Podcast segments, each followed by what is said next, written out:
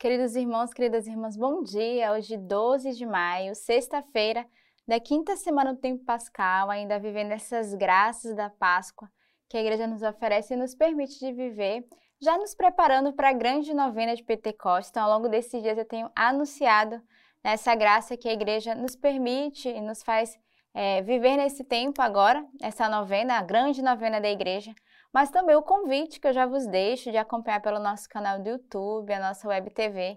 Cada noite, já começando na quinta-feira, nós iremos partilhar um tema e preparar o nosso coração para a efusão, para a vigília de Pentecostes. Então você é convidado já ao longo de toda essa semana que vai se iniciar, preparar bem o vosso coração, já convidar aquelas pessoas que você sabe que precisa viver esse tempo de graça. Hoje também a igreja ela celebra São Nereu e Santo Aquiles e também São Pancrácio. A leitura de hoje, a primeira leitura é dos Atos dos Apóstolos. Então pareceu bem aos apóstolos e anciãos, de acordo com toda a igreja, escolher alguns dentre os seus e enviá-los a Antioquia, junto com Paulo e Barnabé. Foram Judas, cognominado Barsabás, e Silas, homens considerados entre os irmãos.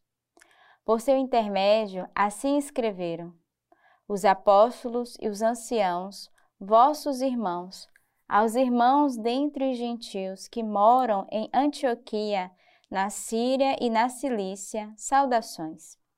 Tendo sabido que alguns dos nossos, sem mandato de nossa parte, saindo até vós, perturbavam-os, transtornando vossas almas com suas palavras.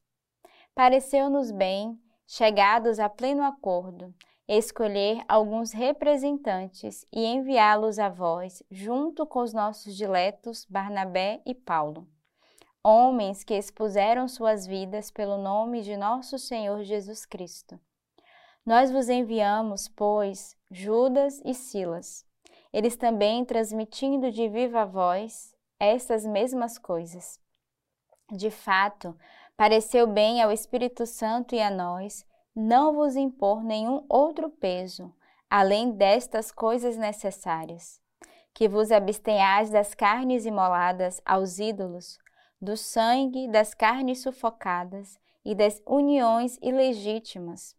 Fareis bem preservando-vos destas coisas. Passai bem. Tendo-se despedido, os enviados desceram a Antioquia, onde reuniram a assembleia e entregaram a carta. Feito a leitura, alegraram-se pelo consolo que trazia.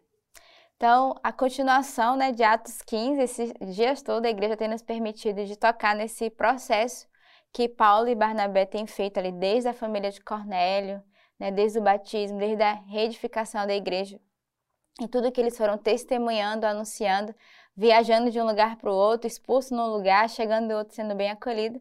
E agora a gente se depara com essa leitura, aonde é, Paulo e Barnabé vai também trazer outros para caminhar com ele, né? Outros apóstolos que vão caminhar com ele. Dessa vez é Judas que ele vai trazer e também o, o outro apóstolo Silas.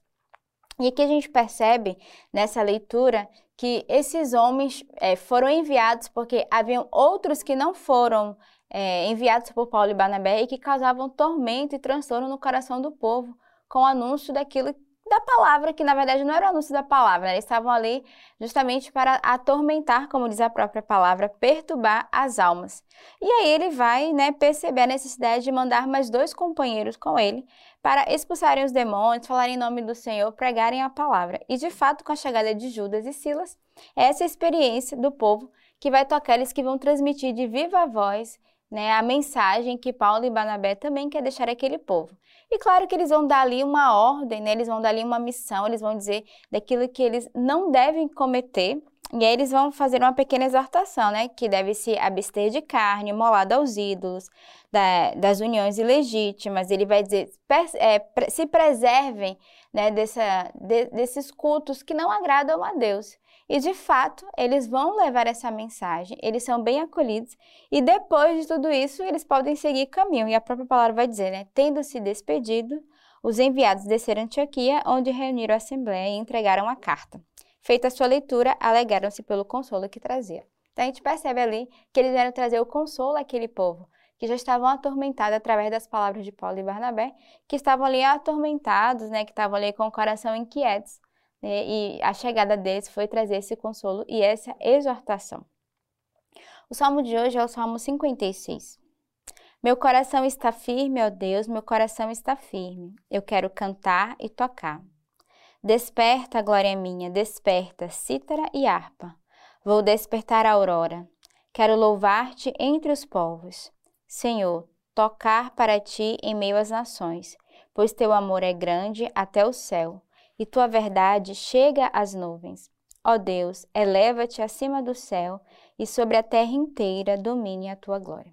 Então, um salmo de súplica, mas um salmo também de confiança, e ele começa é, dando essa firmeza do coração dele, porque confia, né? Então, o salmista diz: Meu coração está firme, ó Deus, está firme o meu coração. Então, ele vai atestar naquele momento, o salmista, da firmeza do seu coração por confiar em Deus. E aí ele, ele é movido por tocar e cantar para o Senhor, né? Quero cantar e tocar, despertar a glória, desperta minha alma, quero tocar a harpa, cítara, desde a aurora. Então, o salmista que convida esse coração confiante a glorificarmos ao Senhor, a tocarmos com os instrumentos que nos é proposto. Aqui ele vai né, exemplificar com a harpa, com a cítara, e talvez nós hoje podemos dizer, mas vou tocar com o violão, vou tocar com o teclado, ou não tem instrumento, eu vou tocar com a alma, né? Não tem é, nada melhor do que os nossos lábios ser esse canto, independente dos instrumentos se acompanhando, mas o instrumento do nosso coração, nessa fidelidade, nessa alegria de Deus. E é bonito, quero louvar-te entre os povos, Senhor,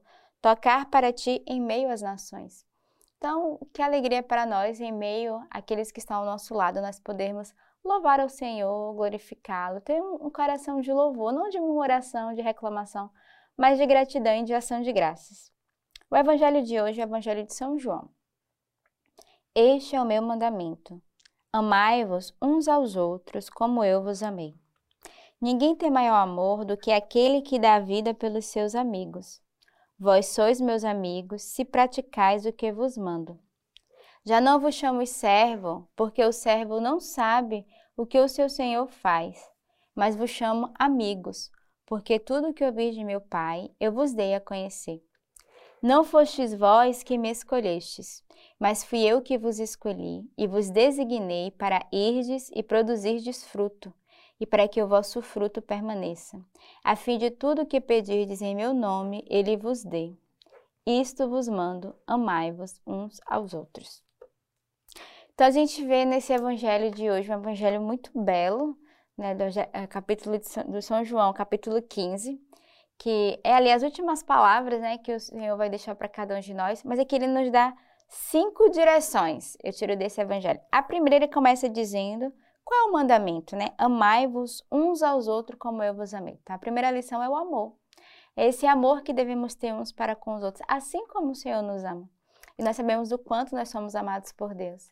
Então, manifestar esse amor ao outro, né? Dar ao outro aquilo que nós recebemos. Depois no versículo 14 ele vai dizer: Vós sois meus amigos se praticais o que eu vos mando. Então, a, sermos amigos do Senhor é obedecermos a sua palavra, é guardarmos o seu mandamento, é sermos fiéis e obedientes. Né? Um verdadeiro amigo é aquele que quer fazer o que o outro lhe pede, né? agradar o outro, estar disponível, pronto e dispostos. E é isso que o Senhor nos convida. Depois, a terceira indicação que ele vai nos dizer é: já não vos chamo servos, porque o servo não sabe o que o seu senhor faz, mas eu vos chamo amigo, porque tudo que eu vi de meu pai eu vos dei a conhecer. Olha que bonito, né? O Senhor que nos vê como esse amigo íntimo que conhece o coração de Deus, que recebe. Jesus vai dizer: tudo que eu vos dou é aquilo que eu recebi do meu pai. Então, é uma verdadeira amizade, intimidade, ligação que nós somos convidados a viver com o Senhor. Depois, a quarto ponto desse evangelho, não fostes vós que me escolhestes, mas fui eu que vos escolhi. Acho que essa deve ser a mensagem central do nosso evangelho hoje.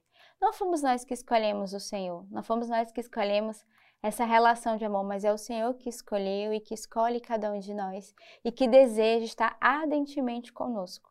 Então, a eleição de Deus em nossas vidas é muito mais do que o nosso desejo pessoal, mas é a vontade de Deus e o seu projeto com cada um de nós. O quinto, ele vai nos lembrar a fim de que tudo o que pedirdes ao Pai em meu nome, ele vos dê. Então, aquele que pede, recebe. Então, tenha um coração confiante que tudo aquilo que nós pedimos ao Pai, com o nosso coração íntegro, com o nosso coração verdadeiro, o nosso coração puro, o Senhor nos dá, porque Ele escuta o grito, o clamor do nosso coração. E Ele termina o Evangelho dizendo: Isto vos mando, amai-vos uns aos outros. Então, essa é a, a mensagem de hoje, essa alegria de sabermos que somos amados e por isso nós devemos amar uns aos outros, devemos devolver o mesmo amor que o Senhor tem com cada um de nós. Então, nessa sexta-feira, é essa graça que eu quero vos pedir, né, sobre a intercessão desses santos que a igreja hoje celebra, São Nereu e Santo Aquiles, e também São Pancrácio. Que aprendamos com os santos aprendamos com Jesus a amar uns aos outros, acima de tudo, sem interesse, mas um amor gratuito, um amor que vai até o fim. Que Deus nos abençoe.